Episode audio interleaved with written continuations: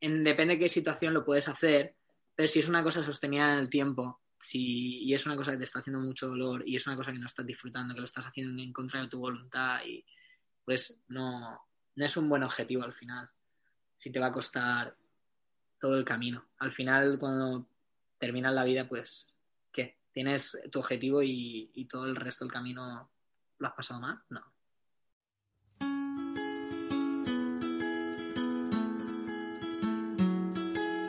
Hola, hola, hello. Soy Ismael Gonjar y mi misión es comprender qué es lo que nos hace vivir en coherencia y fluir con lo que verdaderamente somos.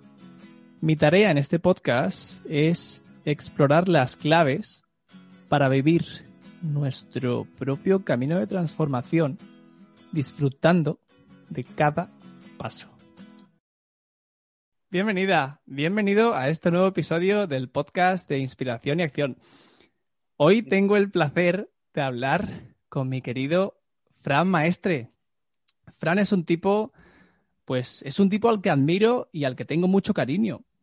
Y a mí algo que me gusta de él es su, su transparencia y lo que me transmite es que es un tipo que como que se, se permite pensar en grande y como de ese pensar en grande, pues eh, él pasa a la acción y, avanza, ¿no? Avanza hacia lo, que, hacia lo que se propone. Y hay una actitud de él que a mí me gusta mucho, que es que está súper abierto a aprender de los demás. Él, aparte de todo esto, es consultor de branding y es un gustazo tenerte aquí. Bienvenido, hermoso. Y, y por favor, me, acabas de sacar todos los colores. Menos mal que es un podcast y, no se ve mi cara, no se ve reflejado el, rojo tomate en mis mofletes. Y qué te voy a decir, pues yo, yo estoy súper encantado de, poder tenerte como amigo, de, que hoy me hayas invitado aquí a, que tengamos esta conversación relajada y distendida, como nosotros siempre tenemos, conversaciones de que podemos empezar a hablar y tenemos durante horas. Y, y de verdad que yo también te admiro muchísimo como persona y, y siempre está yendo más allá y buscando el, siguiente nivel, o sea, increíble. Pues vamos ahí, vamos, más, vamos más allá hoy. Vamos allá. ¿Dónde estás? Ahora mismo estoy residiendo en New York. Cuéntame qué, te lleva a qué te lleva a New York y qué te mantiene viviendo allí en Estados Unidos. Bueno, pues a ver, todo esto realmente tendríamos que remontarnos a hace tres años, cuando yo tenía mi consultora, de, mi agencia de consultoría de branding en España, la tenía en Alicante, en el centro de Alicante, en, la Rambla. Y bueno, durante tres años yo tuve mi empresita allí y llegó un punto que ya, bueno, eh, teníamos bastantes clientes, la cosa funcionaba, pero pues siempre salían algunos problemillas con, con algunos clientes grandes y, y, bueno, nos quedábamos ahí un poco como, como también yendo por los pagos, con revisiones. Al final había que hacer mucho trabajo de, lo que es administrativo, ¿no? Y echábamos muchísimas horas. Al final echábamos muchísimas horas y llegó un punto ya de saturación. Entonces, mi socio y yo decidimos ya separarnos. También teníamos empleados, tuvimos que despedir algunos, etcétera, por el tema de la situación. Decidimos también soltar clientes pequeños para coger solo los grandes y cuando empezaron a fallar esos grandes es cuando, bueno, cuando tuvimos que replantearnos un poco el target y, nuestra situación. Entonces ya, llegado a ese punto de saturación, que tiene mucho desgaste, decidimos separarnos, todo súper buen rollo, súper buen plan. Entonces yo en ese momento ya sabía que me tenía que venir a vivir aquí. Yo en ese momento no sabía inglés, no tenía ni idea de inglés, o sea, nada, how are you? I'm fine, and you? Lo básico, muy básico. Y, bueno, era un reto para mí que yo quería, que quería hacer, aprender, aprender a hablar inglés era uno de mis objetivos en, la vida que me había planteado. Y entonces decidí hacerlo. ¿Qué pasa? Cuando decidí hacerlo, que justo, bueno, pues nos separamos mi socio y yo, eh, llega una empresa de Denia y me dice, una franquicia, nacional me dice, te queremos. Eh, cueste lo que cueste, te vienes con nosotros. Y dije, hostias. en, España. Sí, en España, en España. La empresa nacional de Denia, que está a dos horas de, mi casa. Entonces también era un traslado logístico y demás. Y dije, hostia, no, no, entra en mis planes, yo me quiero ir, es una buena oportunidad porque me dijeron que fuera el director de operaciones de la franquicia, que es justo ya por debajo del dueño de la franquicia, del director. Y, entonces dije que, que, no podía, que, que la tenía que rechazar. Me dijeron, mira, vamos a hacerte una oferta que no puedas rechazar. Más o menos rollo el padrino. Así. Pues bueno, me hicieron esa oferta, no la pude rechazar y me tuve que quedar con ellos. Y bueno, lo mismo también, yo cuando trabajo me doy, doy todo, después de tres años de tener la agencia de consultoría de branding, eh, empecé aquí en la franquicia, estuvimos un año, estuvimos con una expansión nacional, con un grupo inversor chino y demás, que tenían un, plan bastante ambicioso, eh, invertían casi dos millones y medio de euros en dos años, etcétera, etcétera. Y yo estaba a cargo del plan de expansión y, y de otras historias de la franquicia. Entonces, bueno, también ahí llegó un punto ya que estaba también muy saturado y yo dije, replanteate, ¿dónde quieres llegar tú? O sea, ¿dónde quieres estar? Entonces dije, mi objetivo, me he desviado por esta suculenta oferta y, este, este ambiente y tal, pero donde quiero realmente estar es allí, en Estados Unidos. Entonces dije, mira, ya, me tengo que ir. Entonces rechacé todo, renuncié a todo. Estaba muy bien, la verdad. Económicamente me iba muy bien. Y, y nada, y me vine para acá, me vine para Estados Unidos a aprender inglés, sin saber ni, ni papa. ¿Cómo te fue, Fran, de fácil o difícil ese, esa pregunta que te hiciste de dónde quieres estar? Mm. Porque estaba, estabas creciendo, estaba creciendo la empresa y estabas ahí como en, en un buen momento profesional. Eh, ¿Te fue fácil, difícil? ¿Cómo fue ese proceso? Es que al final era algo que yo ya tenía claro, que, que no me quería quedar allí, porque al final, quieras o no, es local, está a dos horas de mi casa, eh, de, donde he crecido, de donde siempre he estado en el mismo sitio. Cuando yo tenía la consultoría también está una hora de la ciudad, está una hora de mi ciudad. Entonces era como que ya necesitaba el cambio de ambiente, necesitaba el, necesitaba el, descubrir otro mundo y el ir a un sitio donde tenga, no tenga barreras, donde puedas explotar como profesionalmente y, y personalmente. Y entonces yo decidí que no era ese el sitio. Y fue fácil porque lo tenía claro, ya era un proceso, ya había madurado justo cuando me separé con mi socia. Y era como que, bueno, ya, ya toca, ya, o sea, ya es el momento, ¿a qué vas a esperar? ¿A tener 40 años? Digo, no, ahora Y, y así fue un poco locura, un poco locura, no sabía si me iban a dar la visa, si, si iba a poder quedarme, pero bueno, al final lo arreglé de aquella manera y, y me vine para acá y aprender inglés. Y ahora que estás ahí con el, con el English, Pit English, ¿cómo, cómo ha sido el proceso de, aprender inglés? Y, más concretamente te quería preguntar si hay algo que en este proceso de aprender inglés te haya, te haya sorprendido de, sobre ti mismo, algo que hayas aprendido sobre ti mismo al aprender inglés. Bueno, a ver, el proceso al principio no te voy a mentir, fue duro, fue duro que te cagas. Eh, fue porque es frustrante cuando tú quieres expresarte y, no consigues expresarte con claridad suficiente como podrías hacerlo en español o con la misma matización que te gustaría utilizar en ciertas palabras y no quieres hacer una expresión tan simple o tan burda o tan lo que sea, pues e, es, frustrante. Al principio cuesta. Es, los primeros seis meses costó. Hasta el año los primeros seis meses costó por frustración. Después de los primeros seis meses fue un proceso más de no sé decirlo con las palabras que quiero, pero no me frustro, encuentro otro camino. Tengo, puedo describirlo en vez de decir la palabra exacta, o puedo decir is like, o sea, es como, entonces le das una ejemplificación, o hay otra manera, ¿no? Y ya después del primer año ya, pues, es como que, no sé, llegó un día que, boom, ya lo entiendes todo y ya hablas, te das cuenta de que ya es como que estás en la bici y ya estás pedaleando y ya vas a toda mm. hostia. Entonces, sí, la verdad que es un autodescubrimiento al final. Qué bueno, qué bueno. Y te quería preguntar sobre el, Has dicho antes sobre la expansión, expandir como un sitio donde me pudiera expandir personalmente y profesionalmente. Eh, ¿qué, te, está abriendo? Eh, o sea, eh, esa expansión, ¿cómo la, ¿cómo la encuentras o cómo te estás moviendo en ese terreno para, para que Estados Unidos en este caso te permita eso? Porque imagino que te mueves también, que trabajas mucho online, ¿no? Sí, bueno, aquí de lo que me he dado cuenta es de, lo internacional que es Estados Unidos y sobre todo en Nueva York y la ciudad de New York City. es algo muy internacional porque aquí hay gente de todo el mundo, conoce gente de India, conoce gente de Colombia, conoce gente de Puerto Rico, de España, de Alemania, gente que tiene casa aquí, que tiene casa en LA, que tiene... Entonces al final es como tan internacional y tan global que el simple hecho de reunirte con otra persona que está al otro lado del mundo ya es como súper fácil, es mucho más simple. En España, por ejemplo, el tipo de mentalidad de, hacer negocios o, de, en este caso, del branding y tal, es muy de local, o sea, muy de, pues, nosotros conocemos nuestra cultura, eh, estos son los que conocemos, nuestra área de networking es esta, es un poco más cerrado.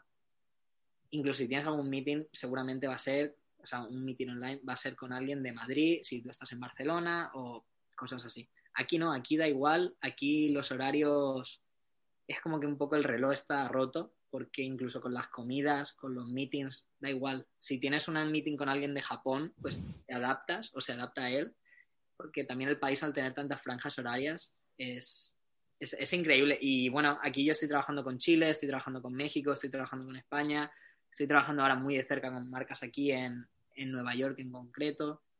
Y la verdad que estoy muy contento con, con eso porque te, da ese pie a conocer nuevas culturas y, nuevos puntos de vista y nuevas maneras de hacer negocios que, de, manera local te quedaría muy estancado y sería un poco monótono. ¿Cuáles son algunas de esas nuevas maneras de hacer negocios que, que has descubierto, que te ha sorprendido?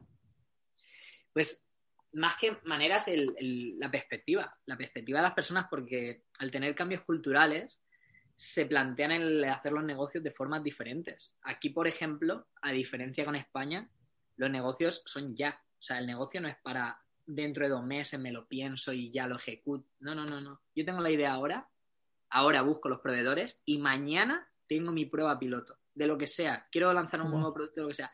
Mañana tengo mi prueba piloto. No me ando con tonterías. Lo que se llama MVP, el eh, prueba producto mínimo viable, ¿no? Entonces, tú con el producto mínimo viable haces un producto básico que, sirva básicamente para cubrir ese servicio o, ese, o esa necesidad y, ya, y lo pruebas, lo testeas, coges feedback y lo y retroalimentas y lo vuelves a lanzar con otro y así hasta que ya dentro de dos semanas o un mes ya lanzas el producto original, ya consigues la inversión. Aquí las cosas funcionan mucho más rápido. Entonces no se andan con tonterías y si funciona siguen y si no, fuera y otra cosa. Wow, qué interesante esto, porque esto me conecta mucho con esa actitud de probar, probar, probar y, o sea, la parte de planificar es un poco sobre la marcha, ¿no? Eh, que no es una fase larga de planificar algo y lanzarlo, sino que tienes algo, una idea, le das una mínima estructura, lanzas y en base a eso vas viendo y tienes como, como que, tienes el feedback mucho más instantáneo de qué es lo que va pasando, ¿no? Y qué es, si lo, qué es si eso que compartes, sea un producto, sea un servicio, sea lo que sea, si te funciona o no, ¿no? Claro, eso es la metodología Lean Startup que la desarrolló eh, Eric Ries en Silicon Valley, pero esta metodología realmente es la metodología americana, o sea, le han puesto un nombre y la han estructurado, pero esta es la metodología americana. Entonces, aunque él haya puesto en papel, vendió sus libros y, y en Silicon Valley tuvo mucho éxito, esto es lo que pasa aquí. O sea, aquí es así, es como funciona el día a día. Las cosas son rápidas, cómodas y sencillas. Cualquier cosa, aquí es cualquier proceso que vayas a hacer, es sencillo, es paso uno, paso dos y paso tres, punto. Es cómodo porque lo puedes hacer desde el coche, lo puedes hacer llamando o lo puedes hacer desde tu casa o yendo a la oficina. Y es rápido, no tienes que pedir cita, ven y lo tienes. Entonces, por eso aquí funcionan modelos de negocio como el fast food, funcionan también, porque tú desde el coche pides tu, tu esto, tu orden. Eh, entonces es, cómodo, luego es rápido porque te lo dan instantáneamente y es sencillo porque es, pido el menú 1, tengo un menú simplificado que es menú 1, menú 2 o, menú 3. Entonces tú eliges el menú que quieres y ya. Por eso aquí funciona también, por esa metodología de hacer negocios se traslada a, esta sistematización de, de la franquicia de comida rápida y por eso tiene tanto auge.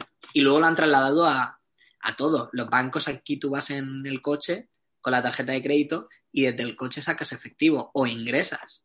O puedes hacer cualquier gestión desde el coche, no te bajas. Y es también rápido, no, no es como que tienes que hacer una, una cola larga, sino que tienen cuatro surtidores como si fueras a un McDonald's y entonces te pones en cualquiera de los surtidores y entonces ahí desde el coche haces tus gestiones bancarias como con una cajera. y a lo mejor la cajera no está ni allí, está en su casa. O... Wow. Es, es curioso, es curioso. Interesante esto. Hay algo que te quería preguntar, Frank, que me, que me gustaría ah, compartir contigo, hablar contigo, que es que siento que estamos viviendo, claro, a nivel humanidad, estamos viviendo algo, no sé ni cómo nombrarlo, pero algo como histórico, algo... Eh, pero aparte de esto, siento que se está cayendo, posiblemente por mi proceso de, de- de crecimiento personal, lo que yo estoy viendo en mí, pero siento que se está cayendo el paradigma de, de la competitividad en el sentido... eh, hemos entendido durante muchos años, es decir, la ciencia cada vez nos está demostrando cómo la cooperación en realidad es la ley que opera la naturaleza. Es decir, hemos aprendido que la competitividad y es como, vale, tienes que, para poder sobrevivir, tienes que competir, pero nos estamos dando cuenta y estamos viendo cada día con más claridad y la ciencia nos lo muestra, que de hecho la cooperación va a ser la forma, no es la forma en la que, en la, que más natural nos conectamos unos y otros, sino va a ser la forma en la que si nuestra especie va a sobrevivir, posiblemente sea por la, porque, porque comprendamos a un nivel que todavía siento que no hemos llegado a comprender la cooperación en su profundidad, ¿no? Esto es mi, mi- mi perspectiva, como yo, lo, como yo lo siento. Finalmente. Y te quería preguntar, ¿cómo sientes tú o cómo es para ti, eh, cómo vives tú la, la idea de la cooperación o de la colaboración en el mundo de los negocios? ¿Cómo, cómo ves tú esa- esta perspectiva de la cooperación versus la, la competitividad?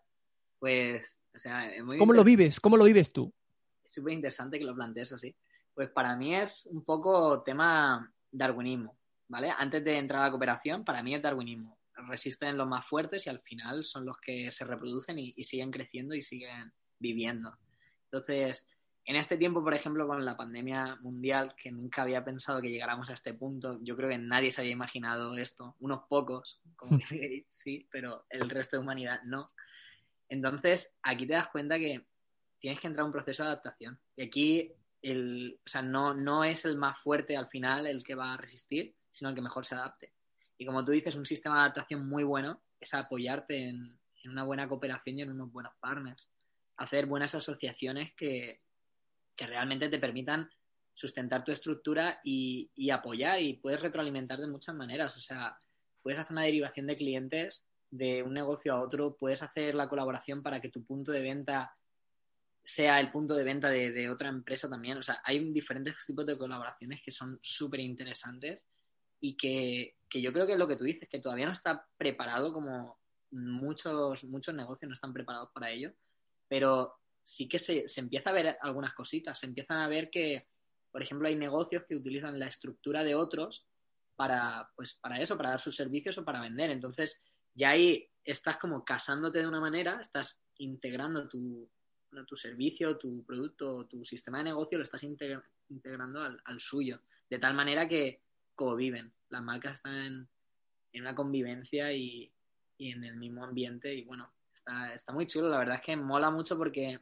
al final aportan eh, cosas diferentes y, lo hace más, más rica. Yo creo que al final la, lo nutre, el que haya más variedad y el que haya colaboraciones hace algo mucho más nutritivo y mucho más interesante. ¿Sientes que tú personalmente has, has, no sé si has vivido, porque sé que tú, o sea, en tu, desde tu perspectiva emprendedora, tanto en, en, tanto en España como ahora en Estados Unidos, ¿sientes que has tenido algún cambio en ese sentido? En, vivir, en ver eh, quizá una perspectiva más competitiva y abrirte más a la cooperación o.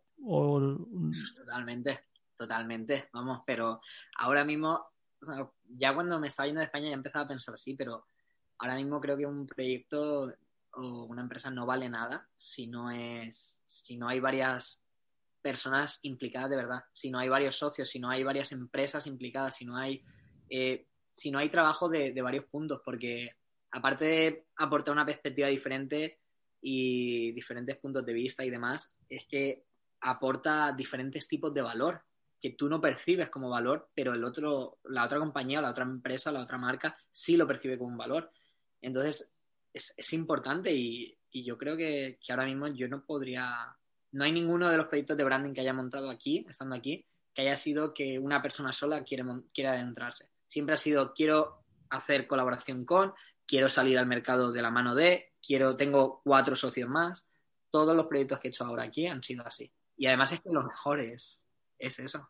Wow, qué interesante, porque es que, claro, cuando empiezas a, compartir así, de pronto e, ese, esa apertura al emprender y al, abrirte a ¡Ah! ¿qué viene ahora? ¿Cómo se hace esto? Pero cuando empiezas a abrirte a la colaboración, te das cuenta que, pues quizá el recurso que tú no tienes, el otro lo puede compartir y tú algo que sabes, el otro no tiene idea, como que, no sé, mucho más, también es más, eh, más divertido también y hay más, se enriquece, es más enriquecedor, siento, ¿no?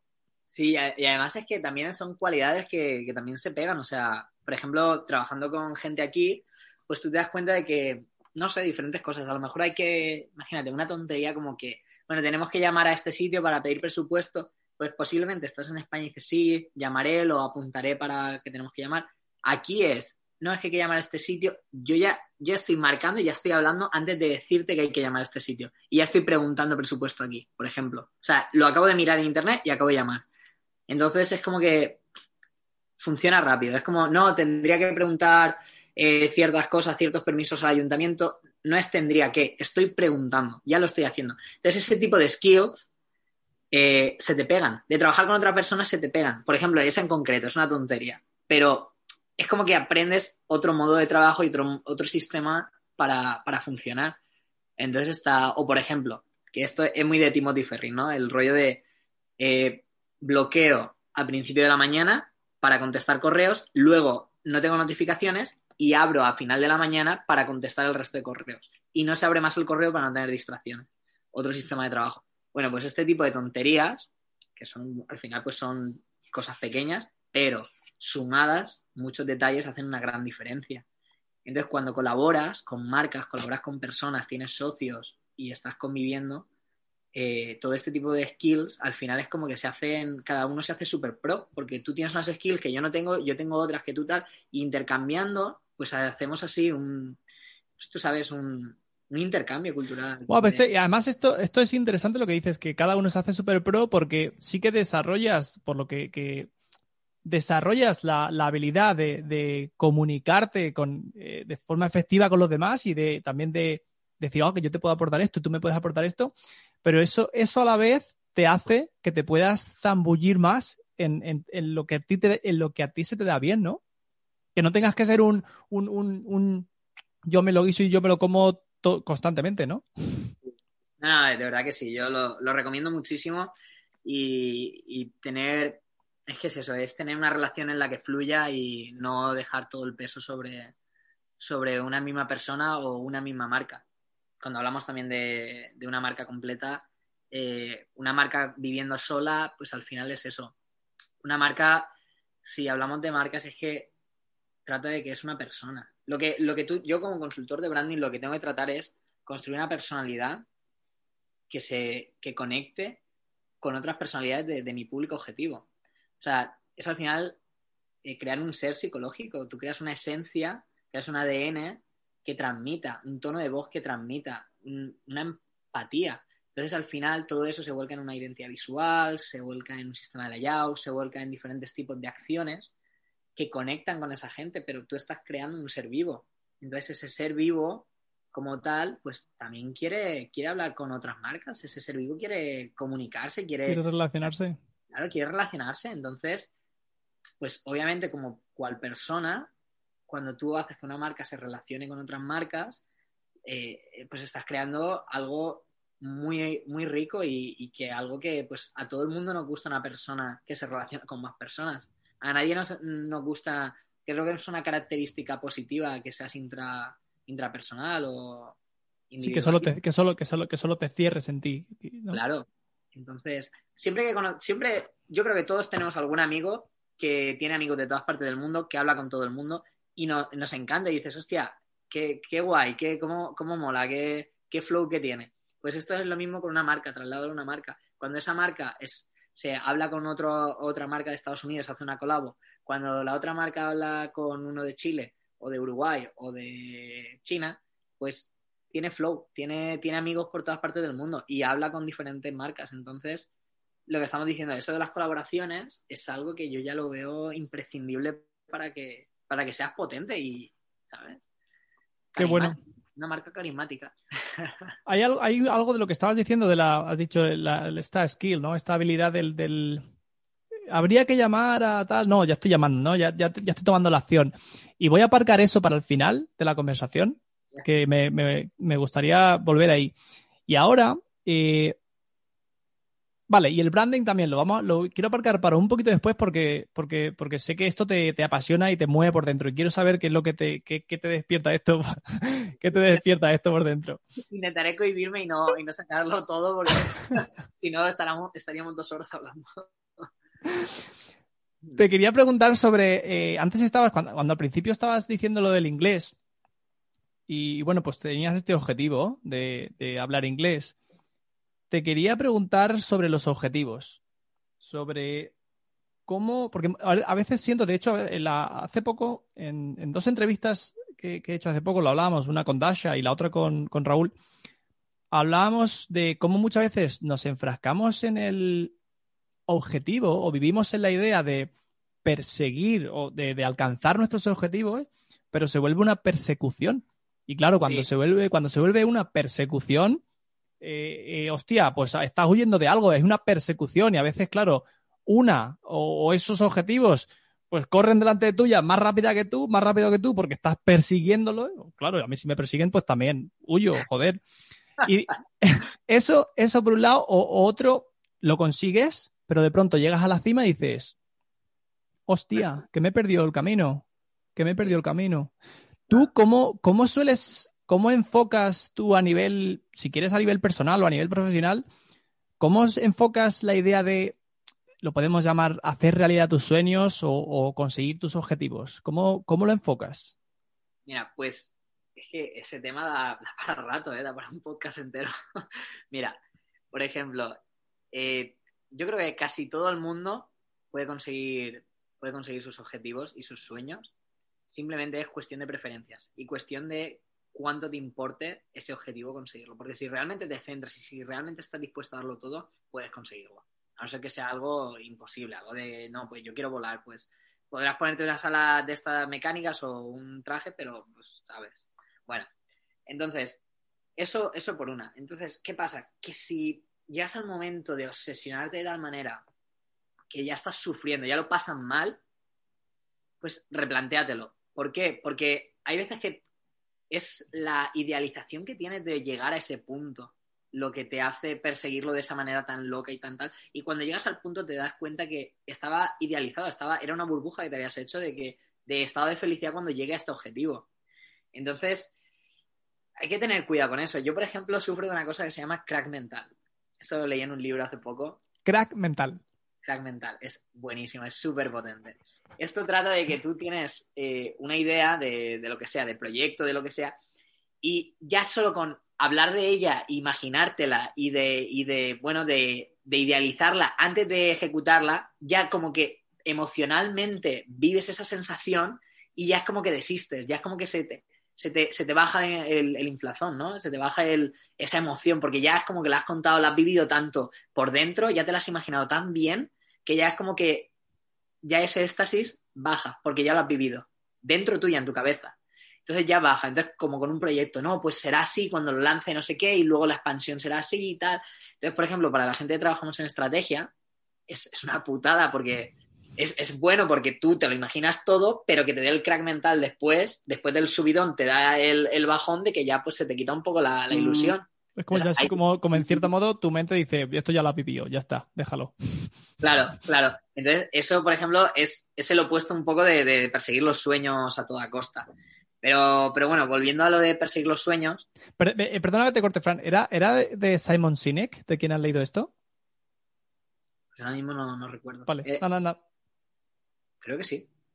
Es que justo hoy, justo hoy estaba escuchando un, un podcast y han hablado de esto. ¡Dios! Casualidades de la vida. Dale, dale, dale. No, pues creo que sí. Ahora mismo no recuerdo, pero creo que sí. Lo buscaremos, lo buscaremos. Bueno, la... es que leo tanto que ya confundo autores y libros y...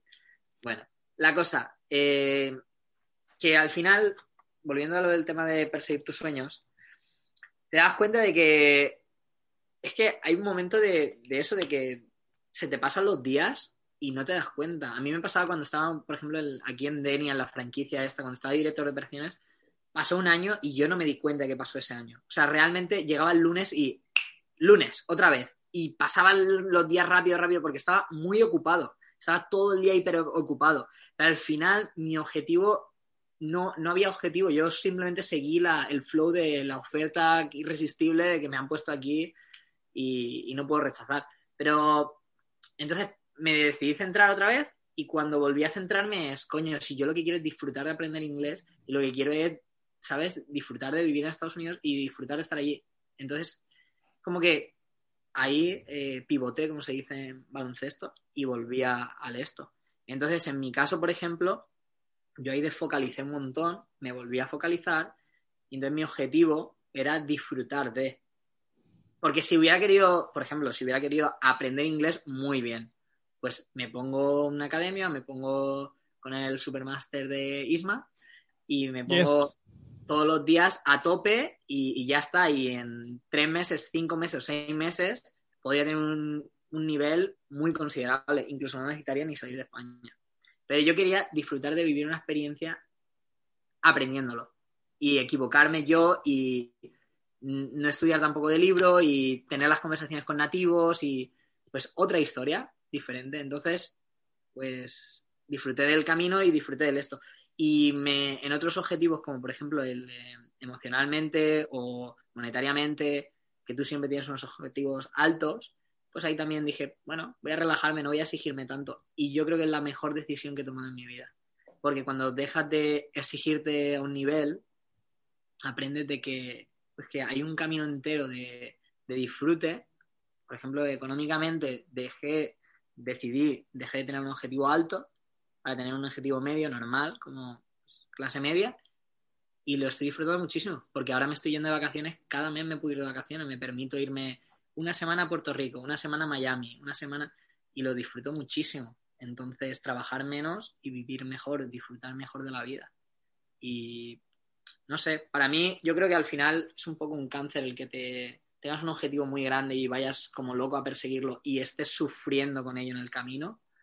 Yo creo que es como un poco un cáncer, porque te va, te va consumiendo. Cuando llegas al objetivo no lo disfrutas porque estás consumido, estás reventado de la vida o estás no, no has cuidado tus relaciones sociales o no has cuidado de tus relaciones emocionales, no has cuidado a lo mejor de tu salud porque has estado trabajando como loco o has estado, no sé, depende de cada situación, ¿no? Pero con eso yo no lo recomiendo nunca que vayas así, que te, como que te fustigues.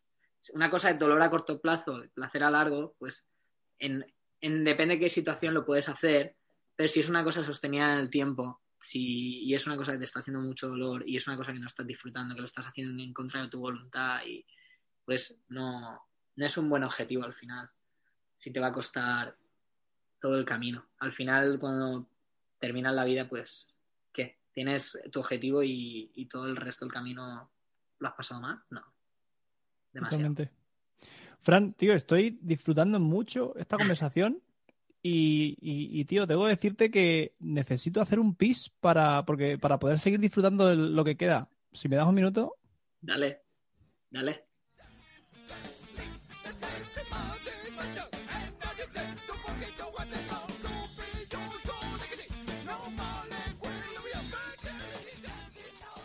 We are back on the show.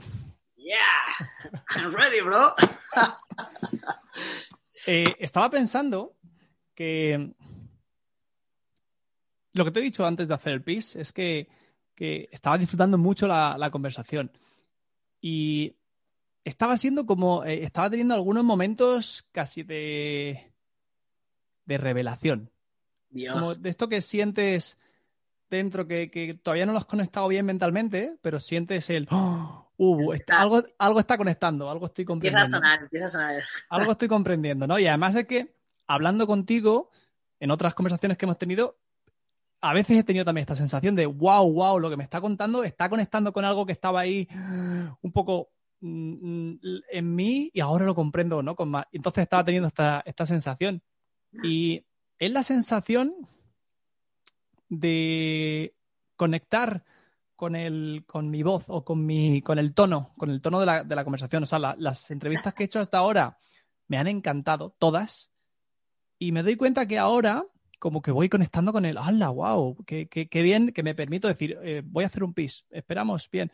Y es como, oh, qué bien, ¿no? Permitirme esto. Y estaba conectando con lo que decíamos antes del método, eh, lo, llama, lo ha llamado el método Lean Startup, ¿no? Eh, que es, es como, básicamente, o lo poco que, que- que- tengo de contexto de esto, es como, ok, ten algo mínimo viable, pues, Ah. servicio o producto, lanza y testea. Y en base a eso vas pivotando, vas viendo, ¿no? Sí, recibir feedback es mínimo producto viable. Imagínate una rueda. Tenemos eh, a las 12 en punto, eh, mínimo producto viable. Sería a las 3 tendríamos eh, lo que es lanzarlo al mercado y tal. A las 6 tendríamos feedback. A las 9 tendríamos como, bueno, de ese feedback eh, retroalimentamos y producimos el nuevo mínimo producto viable y lo volvemos a lanzar otra vez al mercado. Ok, vale. Pues yo estaba teniendo esta, esta sensación porque eh, recuerdo que te, para hacer este podcast, para hacer esta entrevista, pues hablamos hace, te mandé mensaje hace, hace ya un par de meses, lo que fuera, y habíamos estado hablando tal, y, y yo dije, bueno, pues ya me contestará en algún momento. Y esta semana me contestaste y me dijiste, hostia, Isma, claro, me encantaría hacerlo, vamos a hacerlo, por favor, sí. Obvio. Y me dijiste, además me gustó también esta actitud del, de- del vamos a hacerla ya, ¿no? Y dijiste, a partir de la semana que viene, que yo te había propuesto para hacerla, eh, es decir, de aquí a tres días, ¿no? De cuando la estamos grabando en tres días, y me dijiste, hostia, pero esa semana, a partir de ahí, estoy un poco más, más atareado, ¿la podemos hacer mañana? Y dije, tuve un momento de decir, hostia, wow, a mí me gusta preparármelas con un poco más tiempo, sentarme, Ah, meditar, ah, ver las preguntas, pero- tal. Y de pronto me di cuenta que me la he preparado, me, me la he preparado esta mañana, así que me he sentado, lo que te he dicho, he meditado un poco, he pensado que prepararme la- las preguntas, la entrevista, un poco cómo podía ir, ¿no? Y de pronto me, estaba dando cuenta que estábamos haciendo este, este método Lean Startup, es decir, me has, me has lle- me has llevado, cabrón, me, ha- me has roto, me has llevado a decir, ok, venga, mira, pon esto en práctica, que hemos hablado de esto alguna vez, ahora ponlo en práctica. Y te quería preguntar sobre, porque a veces la creatividad eh, parece que la, o para mí a veces, y para, para algunas personas, la, la- el elemento presión a veces mata la creatividad totalmente. Pero es verdad que hay otras veces que el método, el- perdón, el método, el elemento presión ayuda a la creatividad. Es decir, tienes X tiempo para hacer X y pum. Y ahí dices, vale, este es el, este es el frame, este, este es el time frame, este es el, como el marco de tiempo que tenemos. Y te quería preguntar sobre esto, sobre la, sobre la creatividad y sobre la presión. ¿Cómo no lidias con ello, sino cómo lo combinas para sacar de eso lo máximo? Vale, mira, aquí yo creo que es que depende muchísimo de la persona, porque depende de cada personalidad, funciona de una manera o de otra. Hay gente que bajo presión trabaja mejor, pero a un ritmo increíble. Que si, si no tuviera presión, no haría nada. O sea, iría a un ritmo de tortuga, mm, como diríamos en España, eh, mirando las musarañas, ¿no? Entonces, no, no funciona. ¿Qué pasa? Hay otra gente que al revés, bajo presión bloquea. Entonces, claro, depende de cada personalidad, habrá que adaptarse y al final es también uno, uno mismo cómo se prepare y cómo él mismo se, se asigne las cosas. Pero yo creo que es bueno que siempre, no como tal presión, pero pues sí eso de que no te duermas, ¿vale? O sea, porque si no, si te duermes de una manera, te relajas, es como las cosas no suceden. Entonces, yo lo que he aprendido muy bien es, en el mundo del branding hay muchas ideas, hay muchos creativos, te juntas con muchos creativos, muchos copywriters, muchos diseñadores, muchos eh, ilustradores, eh, muchos estrategas, eh, pues bueno, tienen muchas ideas. ¿Qué pasa? Hace falta ejecución. Ejecución es algo que, que es, es, lo, es determinante para que un proyecto sea, sea posible. Entonces, al final, un gramo de ejecución vale más que 100 de, de, ideas chulas, ¿vale? Entonces, ¿qué pasa? Que si tú le metes esa, ese presión o ese, tengo como máximo, este es el día, pues al final esa, es que termines ese día te va a ayudar a que tengas que ejecutar. Y el ejecutar te va a llevar a que puedas realizar lo que, la idea que hayas tenido en tu cabeza. Entonces, a mí me gusta mucho planear, yo soy de los que les encanta dilatarse en el tiempo con un proyecto, investigando, inspirándose. Esto pasa en todo, en la música, en, los escritores, en, todo, que tienen su proceso de inspiración, su proceso creativo y, bueno, y tienen que, pues eso, que dilatarse y... Sí, de exploración, ¿no? De búsqueda, de... Claro, y, de, para hacer cosas diferentes necesito yo hacer cosas diferentes primero. Si quiero hacer una obra diferente, tendré que inspirarme en cosas diferentes. Y bueno, ¿qué pasa? Que, que bueno, que, que es peligroso porque te puedes enamorar de ese tipo de vida, de ese tipo de exploración, porque al final, si siempre estás explorando, siempre estás descubriendo cosas nuevas, siempre estás así, es algo muy bonito. Entonces, mm, pasa de largo la ejecución y no consigues eso que querías conseguir. Entonces, bueno, pues respecto a la creatividad, pues depende de cuáles sean tus objetivos, pero yo creo que es bueno tener, tener un poquito de determinación para que pueda ser ejecutada la idea y, tenga valor. Si no, al final la idea se queda en tu cabeza y, que no la vea realizada, pues es algo triste porque cuando una idea se hace realidad es cuando es hermoso y es, la puedes sentir y tocar y, otra gente también lo puede hacer, entonces como que compartes y es, es algo bonito, es algo bonito de ver cuando tu creatividad sale a flor y, y se plasma, ya sea en una obra, en una obra en, eh, de arte, ya sea en música o, ya sea. Cobra vida, cobra vida. Claro, ya en una marca. A lo mejor tú tienes un sistema de, ver la vida de una manera que te, encantaría reflejarlo en la sociedad y entonces a través de una marca lo puedes hacer. O sea, si tú evocas ecologismo y evocas sostenibilidad y evocas respeto y evocas, pues lo puedes reflejar en una marca porque el beneficio puede ir a partes iguales para causas que tú deseas y que tu público puede también desear, puede ser eh, sostenible totalmente 100%, eh, puedes, o sea, al final estás aportando tu granito de arena a la sociedad, entonces tu creatividad se vuelca en una marca que se va a volcar en la sociedad. Entonces, por eso te digo que, mm, volviendo back, eh, yendo a, a otra vez a la pregunta, algo de determinación necesita, algo de presión siempre hace falta y dependiendo cómo seas, o te meten más presión o te, o te meten menos, pero algo tienes que tener ahí. Algo bueno. utilizar ese elemento y sobre todo escuchar a nuestra naturaleza, porque a veces eh, intentamos utilizar el método que le ha funcionado a otra persona, pero en mi naturaleza no funciona y me estoy jodiendo, pero, pero mucho. Claro, claro. Eso eh, podría ser un poco ahora con, yo creo un poco el método de los gurús de Instagramers y gurús youtubers que, que lo que hacen es vender un estilo de vida y un sistema que funciona y de dropshipping, esto es lo que te va a hacer millonario y esto es lo que eh, viajar por el mundo y hacerlo de esta manera te va a hacer... Y así, con este magnífico sonido del móvil de Fran, es como acabamos esta primera parte de la entrevista que continuamos en cuatro segundos.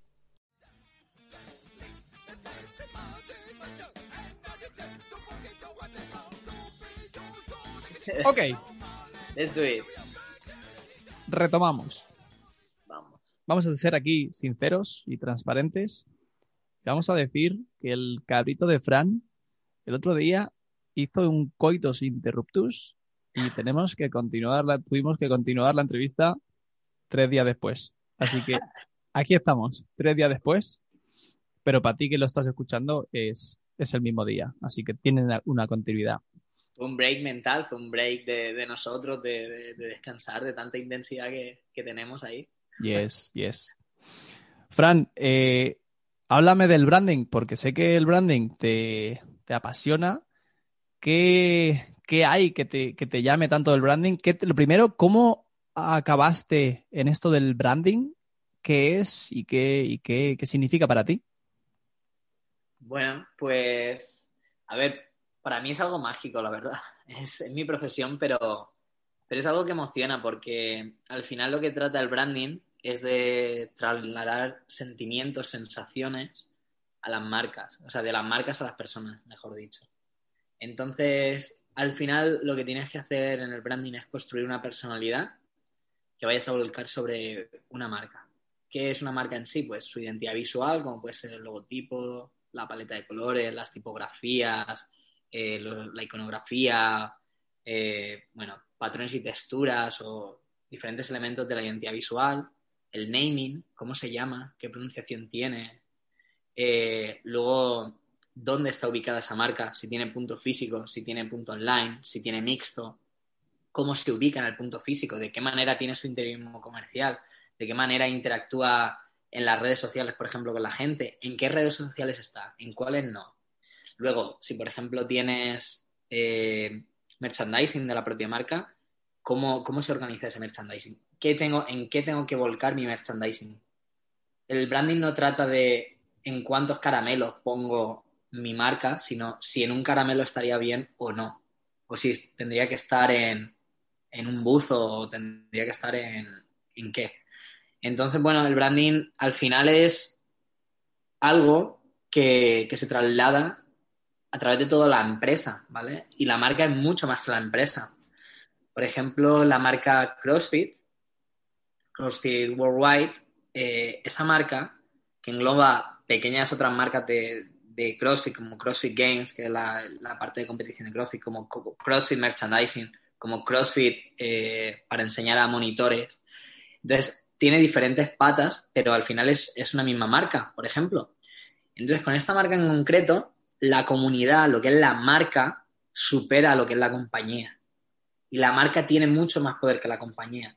Podemos verlo en el último ejemplo que, que sucedió, en el último suceso, que fue cuando el dueño de la compañía y fundador, que lo fundó en 2007 en California, hizo un comentario eh, a través de Twitter en el que se burlaba un poco de, de Floyd con lo que, lo que pasó, ¿no? El, tema de Black Lives Matter y tal, y puso algo que era como algo así haciendo referencia a la pandemia y como que era Floyd, la floidemia o algo así. Y entonces la gente se le echó encima. Los atletas eh, empezaron a decir que no querían volver a competir en CrossFit porque él era la cabeza visible de toda la marca. Los sponsors empezaron a abandonarlo. Los sponsors, incluso algunos de ellos, como Reebok, que había renacido. Reebok estaba prácticamente muerta la marca y renació gracias al CrossFit. Fue una de Fénix. Pues hasta Reebok, que es el patrocinador principal, que cuesta cientos de millones patrocinar todo lo que, lo que tiene con CrossFit, quería salirse ya. Habían hecho comunicados oficiales en los que no querían seguir con esto. Intentó hacer, el hombre este intentó hacer varios cambios, intentó delegar en otra gente, intentó salirse como cabeza y dejar a otra gente, nadie quería continuar en CrossFit. Los gimnasios se estaban empezando a desafiliar, todos haciendo comunicados oficiales de que no querían tener nada que ver con CrossFit a raíz de eso. Y no le tocó otra que malvender la marca. ¿Por qué? Porque lo que es la comunidad que hay detrás de esa marca es mucho más grande que la cabeza visible de la empresa en sí, que la que se supone que dirige la marca. Es mucho más grande porque la marca ha superado esa, esa empresa. Entonces, eh, estuvo muy bonito el ver cómo la comunidad de CrossFit en sí expulsó lo que no quería en esa marca, que era esa persona, porque CrossFit, la marca CrossFit representa a la comunidad. Entonces es la comunidad la que tiene el poder y es como que ha superado a... Y bueno, así hay otros muchos casos y es interesante, ¿no? Es, el CrossFit al final, o sea, el, branding al final es, es interesante como cómo se, entrelaza y, se, impregna en todas las partes de, y elementos de, toda la marca. Y aquí ha pasado que está muy impregnado en la comunidad de la marca, en, los consumidores. Entonces es, interesante al final.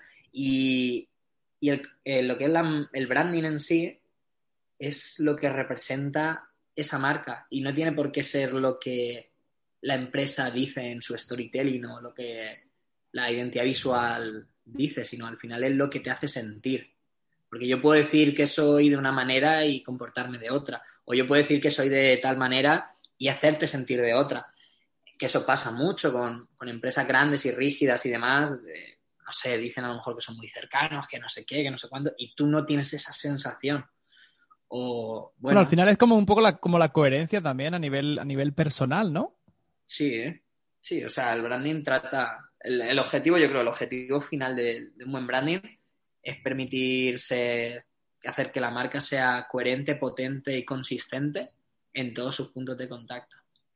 Entonces, sus puntos de contacto van desde lo que dices en la web, desde cómo te entrego el producto, desde qué te dicen el packaging del producto, desde cómo eh, te han atendido en la tienda o de, ¿sabes? De cómo has hablado una conversación con un correo con alguien de la, de la empresa.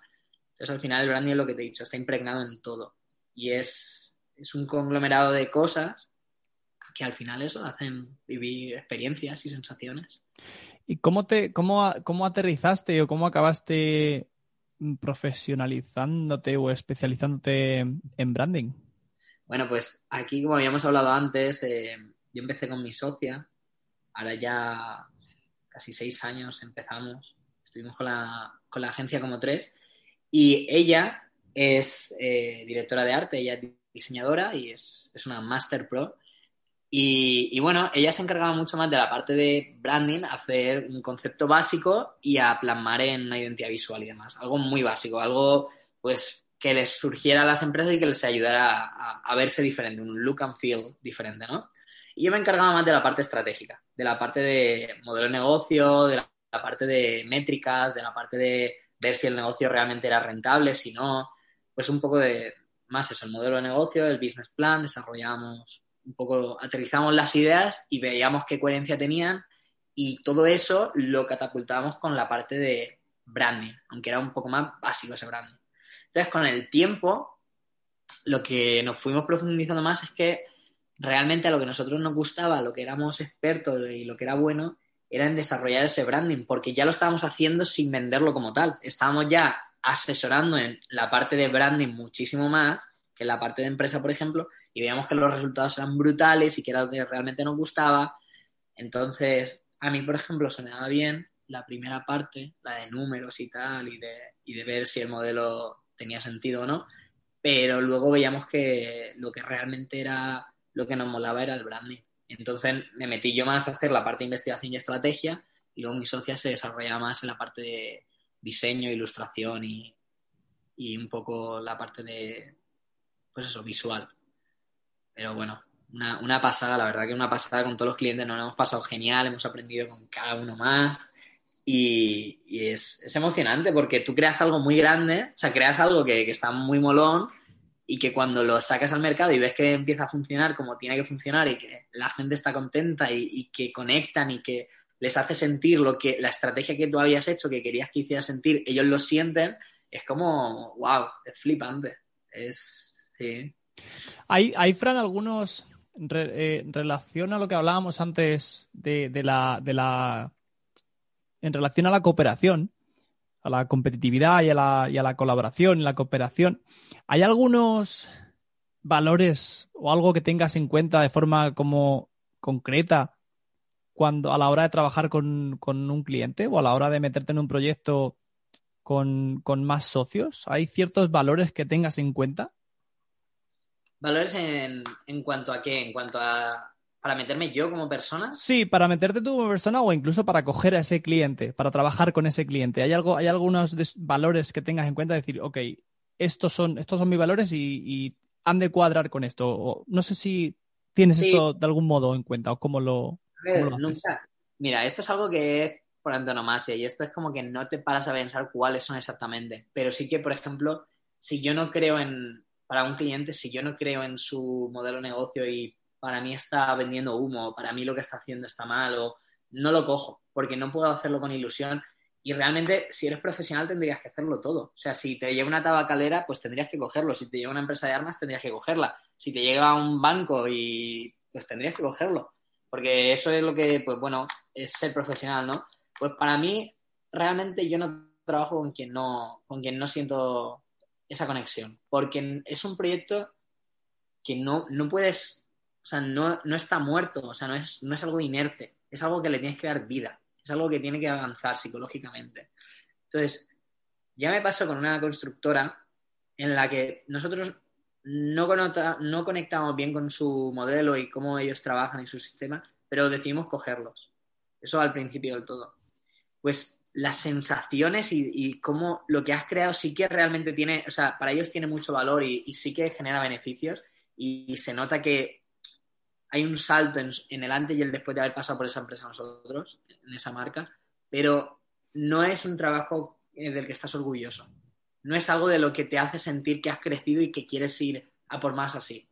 Entonces ya dijimos, no vamos a coger este tipo de proyectos. Si no creemos en el proyecto, si no conecta con nosotros o, socialmente no vemos que es lo, adecuado, no, no, vamos a cogerlo. Entonces eso te evita dolores de cabeza y, hace que las cosas fluyan y salgan cosas chulas y, de verdad potentes. No tan Qué bueno.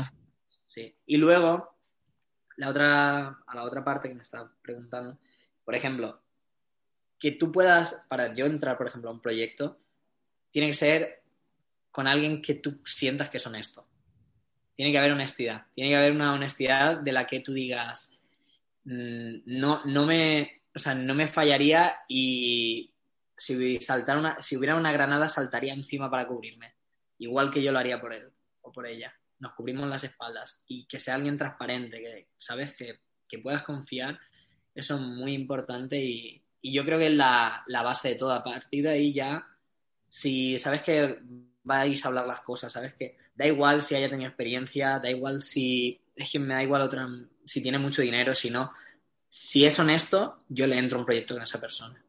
Si, no hay honestidad, no. Y luego ilusión. Tiene que haber mucha ilusión. Tienes una persona que tenga mucha ilusión y, y que tenga la ilusión del primer día. Siempre, de hacer las cosas con ilusión y desde desde el cariño, ¿sabes? Desde, ese nacimiento de hacerlo porque, porque realmente lo siento. No por el simplemente hecho de hacer dinero o no simplemente el hecho de X, sino porque realmente lo hago con amor. Y lo hago porque, porque creo que esto va a ser bueno o porque creo que esto va a ser potente o porque creo que esto va a ayudar a gente. Entonces, sí, un poco así sería. No me he parado nunca a pensarlo, pero por ahí irían las cosas. Qué bueno. Quiero conectar con, lo que hablábamos al principio del inglés y de cuando te fuiste, te propusiste el, pues el objetivo de, hablar inglés, pero no solo hablar inglés en una academia o aprender, sino que dijiste, yo me voy a meter en la experiencia y voy a vivir, voy a también aprender otra cultura, ¿no? Y te fuiste a Estados Unidos. Me gustaría que me hablases de este, de este proceso, porque a veces parece como, joder, se fue a Estados Unidos, madre mía, hay que tener un montón de pasta para esto, es un país caro pero tú te fuiste a vivir de, te fuiste a trabajar de au pair con una, con una familia. Sí. ¿Cómo, ¿Cómo hiciste esto? Y, o sea, ¿de dónde surge esta decisión? Y cuéntame un poco de esto, por favor. Sí, a ver, eh, yo realmente podía permitirme venirme aquí realmente pues a estudiar o cualquier otra historia y podía haberme sacado un visado de estudiante o lo que fuera, pero pues te toca gastarte unos 30.000, 35.000 dólares al año solamente en, lo que es la escuela y, un apartamento básico, básico, básico. Más aparte luego comer, eh, un coche, gasolina, etcétera, etcétera, etcétera. Entonces dije, bueno, pues me puedo gastar esto o un amigo me, me habló de esto. Un amigo me dijo, mira, pues yo me fui con una familia wealthy, o sea, bastante bien de dinero, que realmente yo tenía que hacer poco y les ayudaba, les echaba un cable y esto es un programa de intercambio y tal. Y, y está bien, ¿por qué no lo miras? Y digo, ah, bueno, voy a verlo. Entonces lo vi y no solo te incluía lo que es el tema de estudios y aparte el tema de eh, alojamiento, gasolina, coche, sino que además te daban 800 dólares al mes, seguro también incluido, que aquí el seguro médico es importante, y, y demás. Entonces dije, bueno, voy a verlo y tal. Hablé con, con un par de familias y realmente lo que querían era alguien para que estuviera en la casa para echarles un cable si tenían que dar un ride a los niños. O sea, tenías que llevarlo a alguna parte y un poco con las comidas. dije, bueno, pues no está mal, intercambio cultural. Yo estoy en una familia, no estoy solo allí, que tampoco conozco a nadie. Y no hace falta me gasten unos 35.000 o 40.000 dólares en, en, un año por tener lo mismo. Es más, dejo de gastar para, para ingresar, aunque en nada, 800 dólares al mes, pero bueno, te da por lo menos para, para hacer algo por aquí, si no tienes gastos, es todo limpio. Entonces, más o menos es como si estuviera ganando ahora mismo eh, en torno a 4.500, porque tengo el coche que se pagan 500 y pico de renting al mes, más 200 de seguro, más gasto 200 en gasolina, más sería 2.000 de alquiler. O sea, al final en torno a unos 4.500 estaría yo como ingresando al mes si contáramos todos los gastos que tengo. Entonces, bueno, lo veo. ¿4.500 dólares? Sí. Sí, porque si sumas todos los gastos que yo tengo, más aparte lo que, lo que estoy ingresando, si tuviera que hacer, todo, si estuviera viviendo como estoy viviendo ahora, tendría que estar generando en torno a 4.500 dólares. Ok, entiendo, entiendo, entiendo, entiendo. Entonces, claro, dejo, no tengo ese ingreso de 4.500, pero no tengo ningún coste y además me dan 800 dólares. Entonces, más o menos es el balance. Entonces, paso de gastarme los 35.000, 40.000 al año a estar ingresando 800 al mes. Que bueno, no es mucho, pero, está bien. ¿Qué pasa? Que ahora mismo yo tengo muchísimo tiempo libre. O sea, esto me ayudó muchísimo. El, haberme venido aquí fue lo mejor que podía haber hecho porque realmente no, no es un trabajo, es un intercambio cultural y yo me levanto, a veces le doy un ray al colegio, a veces les doy otro ray a algún deporte que tengan que hacer. darles, un, darles un ride significa, o sea, para, los que, no, no habléis inglés, significa llevarles al colegio, llevarles a un sitio u otro, ¿no? Sí, sí, o sea, sí, eh, llevarlos a un sitio a otro y lo hago de lunes a jueves. Viernes, sábado y domingo estoy libre, entonces a lo mejor trabajo como, decir, trabajo tres horas al día eh, o cuatro horas al día máximo eh, de lunes a jueves. Y luego tengo vacaciones constantes. Cada mes y medio tengo una semana de vacaciones o algo así, porque se van de vacaciones, se van a no sé dónde. Entonces, pues, la verdad que, estoy muy bien, no me puedo quejar y, y, estoy muy contento. Es una buena decisión. A mí para el principio fue un choque, porque yo estaba, pues, estaba en puestos importantes, tener tu propia empresa, tener empleados, luego estar director de operaciones en una franquicia y luego venirse aquí con, niños, fue un cambio, para mí eso fue bestial, para mí fue muy grande. Pero bueno, al principio eh, no estuve haciendo nada de trabajo digital mío propio como consultor de branding, no estuve haciendo mucho, pero a los seis meses ya como que se me volvió a encender el chip y ya dije, bueno, ya has descansado, ahora vamos a volver fuerte. Empecé a coger clientes aquí, empecé a hacer consultorías internacionales y desde entonces ya no he parado. Entonces ahora estoy sí que estoy aquí como au pero realmente estoy haciendo lo mío. Estoy trabajando de consultor y estoy haciendo lo mío. Sería muy gracioso si las empresas que, estoy haciendo la consultoría se enteraran de que soy au Dirían, ¿qué cojones? No está cambiando toda la empresa, está dándole forma a la estrategia.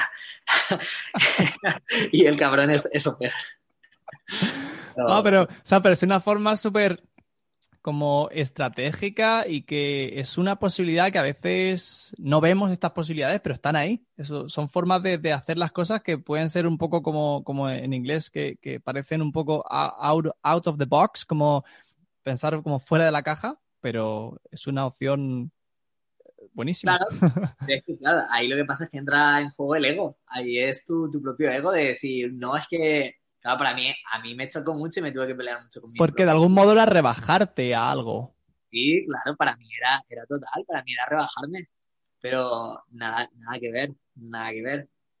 o sea, quien me diga lo contrario, eh, he aprendido, tengo un idioma nuevo, mm, no he tenido ningún gasto en dos años, he tenido un ingreso constante, he viajado por todo Estados Unidos. Cuando digo todo Estados Unidos, me faltan muy pocos estados por, por recorrer.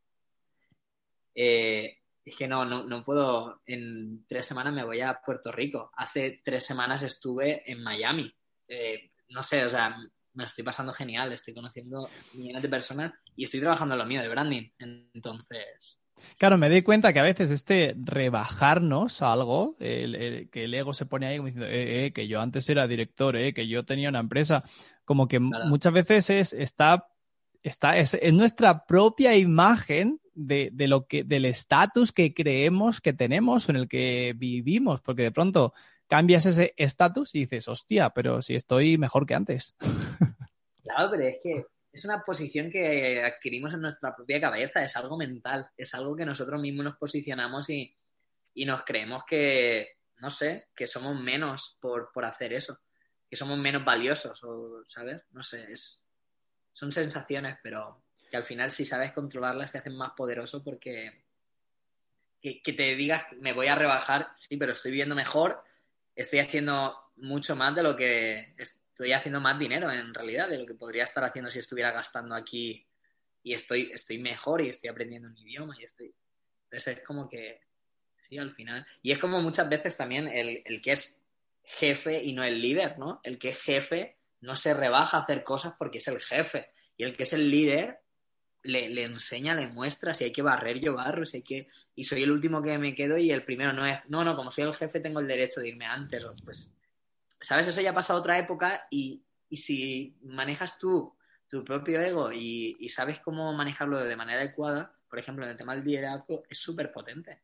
Porque la gente te ve como un ejemplo y dice, hostia, es que él lo hace así, es porque es como mejor se puede hacer. Es que no necesito tener un látigo, sino que puedo, me tengo que agachar lo que sea, o le tengo que pedir disculpas a alguien, o, o tengo que reconsiderar, o, pues se hace, porque sí, es como mejor se, se, puede, se puede funcionar. Entonces, ya está. Totalmente. Qué interesante. Es como reconectar con esa idea de liderazgo desde la, desde la horizontalidad y desde también desde la desde el respeto, ¿no? Y con, y con y desde la humildad. Claro, es que somos todos iguales y no es mejor el, el que mayor posición tenga o, o no mayor, sino el que tenga como mayor responsabilidad o mayor rango en la empresa, no es mejor o no es más que. Al final somos todos parte de algo gigante, entonces vamos a hacerlo más grande y entre todos y juntos y... Esto se nos está yendo de las manos de tiempo, pero voy a seguir y como te he dicho antes, veo, después veré cómo hago los malabares. Pero esto me resulta, este tema me resulta muy, muy interesante. ¿Es para ti, Fran, esto algo que, que tú has tenido en cuenta a lo largo de tu vida? ¿Hay, hay, ¿Hay, algún momento en el que te hayas dado cuenta de esto especialmente, de que todos somos iguales y que el rango no, no, no define tu valía, eh, incluso como persona? ¿O es algo que has ido como descubriendo? Cuéntame. Pues a ver, es, eso yo creo que es algo que he ido descubriendo y yo creo que fue ya la primera vez que, que contratamos, que, que, cuando estamos en la, la agencia, eh, contratamos, por ejemplo, a Eliana, que vino de Venezuela, Tam, también teníamos a Rafa, que es programador y experto en SEO. Teníamos también a Yamile, que vino desde, desde Holanda para hacer prácticas. Y, yo creo que fue ahí también mucho como que aprendí, pues eso, que yo en ningún momento me veía como alguien superior, al revés, yo los tenía como referentes en, a, a, cada uno en lo que ellos hacían y, yo pues aprendía de ellos y, ¿sabes? Entonces eran mis amigos además, no es como que eran empleados, eran, eran amigos y los teníamos muy en consideración entonces, yo creo que ahí ya pues fue como que como que se quedó eso ya en mi vida de que decir, pues sí, cuando yo trabajo con alguien es porque somos todos, vamos todos a una, no, no es nadie mejor que otro y, ¿sabes? Entonces cada uno sabe mucho de sus cosas, a lo mejor uno tiene más eh, conocimientos sociales y sabe relacionarse muy bien, entonces a esa persona estará en las reuniones. Otra persona tendrá más conocimientos informáticos se desarrollará, ¿sabes? Cada uno a lo suyo. Entonces, la opinión de todos es muy importante y, y, no es como que una valga y la otra no, por ejemplo. No sé. Qué importante, qué importante acoger esta forma de, de liderazgo y, y, qué importante hacer ese trabajo personal, porque si me, me doy cuenta que si no hacemos ese trabajo personal, eh, es muy fácil caer en, el, en, en, en la falsa idea de que tengo un rango superior, soy jefe, por tanto soy más, soy, soy, soy superior. Claro, pero esto, claro, pero es que eso es lo que pasa. Aquí entra el, el juego de roles como, como Freud decía, como Simon Freud decía, pues el tema de los roles y el tema de que uno adquiere la personalidad del rol que está asumiendo. Entonces, cómo te definan ese rol va a ser muy importante en cómo tú desarrolles eh, el trabajo. Si a ti te dicen o tú tienes predispuesto que el rol de eh, jefe es así y que tú eres el jefe, pues vas a intentar hacerte de respetar y vas a intentar asumir ese rol con todas sus características, como pasaba con el experimento que hizo Simon Freud de, los carceleros y, y, los presos. Igual, pues algo, algo así. Entonces aquí si te dicen que eres líder y te dicen que vas a poder eh, acompañar y, y, ayudar y guiar todos a una, hacia una misma dirección, pues vas a asumir ese rol y vas a ser un buen líder. Entonces, bueno, la predisposición y un poco el rol que, que tengas que asumir eh, entra mucho también en, en, juego. Al final hay que hacer un trabajo muy fuerte interno también de, de decir, bueno, yo qué rol quiero asumir qué, y qué papel quiero jugar aquí. ¿no? Total, total.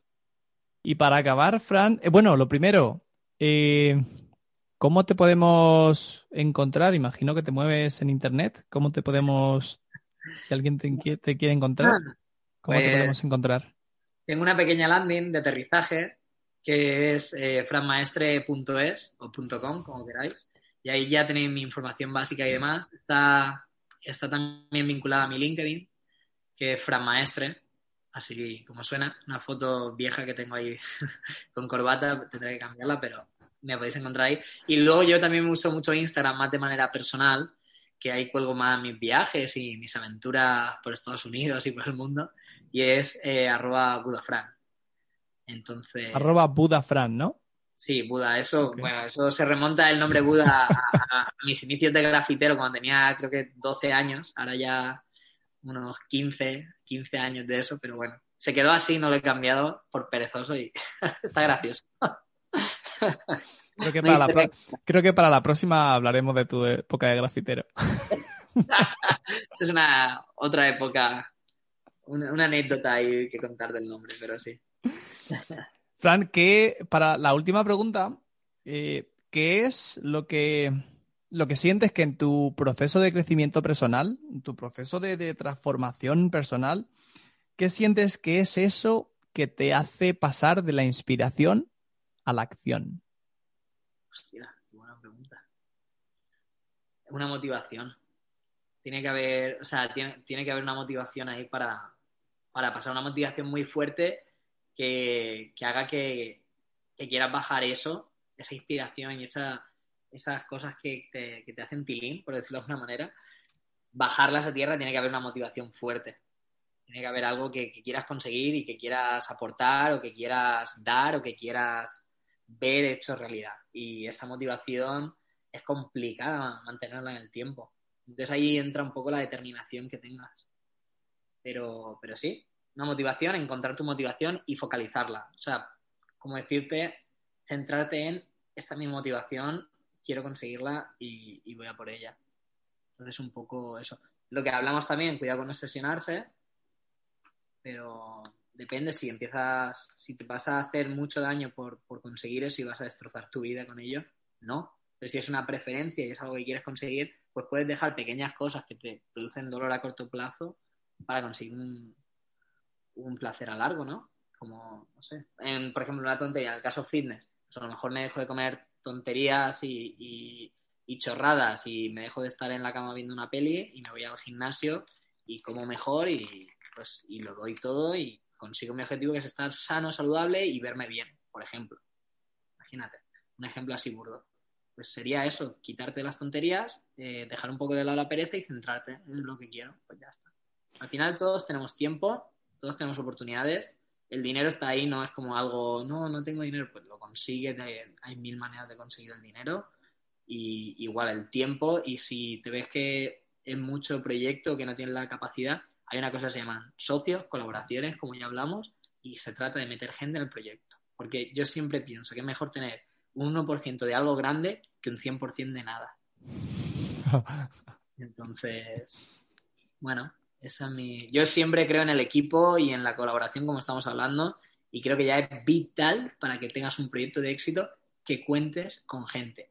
Por el simplemente hecho de que ya no es tu pedo, ya no es lo que tú piensas, ya es lo que nosotros pensamos. Ya es una energía que fluye, no es algo que está simplemente en ti, pero te puedes pasar dos años construyendo algo que para ti es la polla, que cuando lo lanzas al mercado te pegas de frente, porque a nadie le gusta, porque no es algo que los demás quieran consumir, comprar o vivir esa experiencia. Entonces es importante compartir, es muy importante el retrofeedback y es muy importante el, que, bueno, que compartas y y eso es. Qué bueno, qué bueno. Me ha, o sea, me ha gustado mucho la, idea de la motivación, una motivación, tener un motivo para pasar la acción y luego la determinación para, para cuidarlo, para, para darle forma y la focalización, ¿no? Para poner, poner mi energía en eso. Me, me, ha parecido, me parece muy interesante y la idea del, del trabajo en equipo y la colaboración la cooperación muy interesante y súper enriquecedor. Fran, eh, ha sido un placer. La verdad es que me lo he pasado muy bien y como siempre, charlando contigo, tengo para digerir y para, cuando escuches esta entrevista, para, aprender un montón de cosas. La verdad es que sí. Los, siempre aprendemos, los dos siempre estamos aprendiendo el uno del otro y a mí, a mí me encantan nuestras conversaciones porque son largas y, profundas y sí, podríamos estar tú y yo horas hablando. Totalmente. muchísimas gracias, muchísimas gracias, Fran, por participar y por esta, por este compartir. A ti, Inma. Un saludo. Un abracito muy fuerte. Chao. chao, chao. Y a ti que estás escuchando, quería pedirte algo antes de que te vayas. Y es que si te ha gustado esta entrevista, pues que la compartas. Y si aún no estás suscrito o suscrita, te puedes suscribir en inspiracionyacción.com para seguir recibiendo contenido tan interesante como este. Muchísimas gracias por tu, por tu escucha y hasta la próxima.